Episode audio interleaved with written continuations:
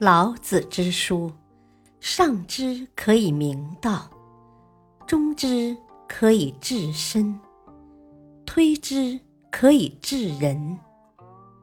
不读《道德经》，不懂中国文化，不知人生真谛。《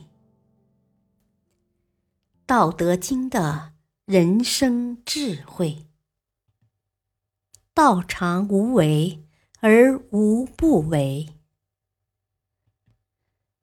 道不主宰万物。中国人最推崇的境界就是无为而治，而且一讲到无为，就推崇老子。但是老子所讲的无为究竟是什么意思？相信很多人都不明白，因此。我们对无为真的要下一番功夫，把它弄明白。无为并不是什么都不做，为什么呢？因为老子在《道德经》第三十七章讲得很明白：“道常无为而无不为。”道的作用就是无为，但是它的效果是无。不为，这样解释才是对的。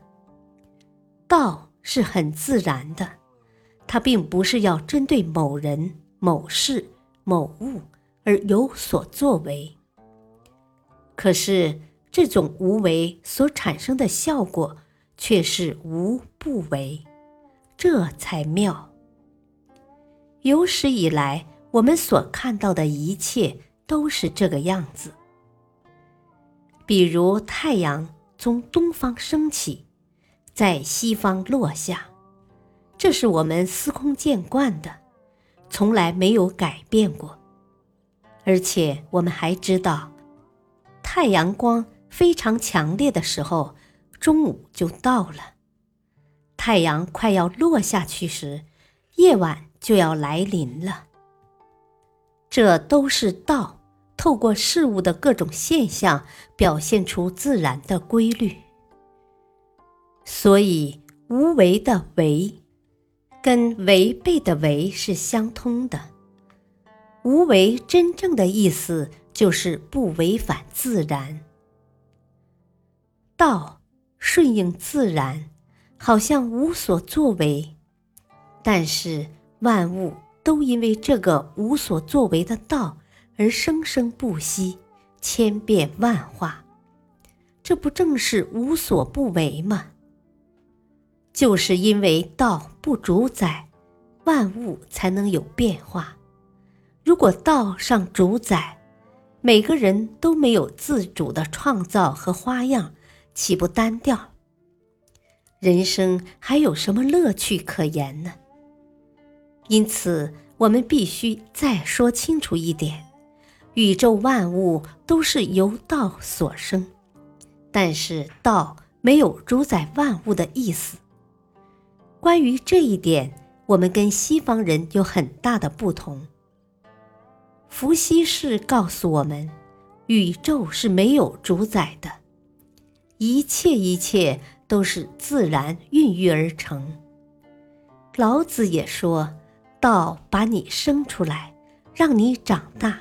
让你有变化，但是至于你要怎么走，他尊重你，任由你选择，并没有要主宰你的意思。老子所说的无为，就是不违反自然；而无不为，就是不主宰自然。无为而无不为，就是告诉我们，道。是顺从自然，任由自然万物自己生长变化的。人是自然之子，作为一个人，我们该怎样做，才能达到无为而无不为的境界呢？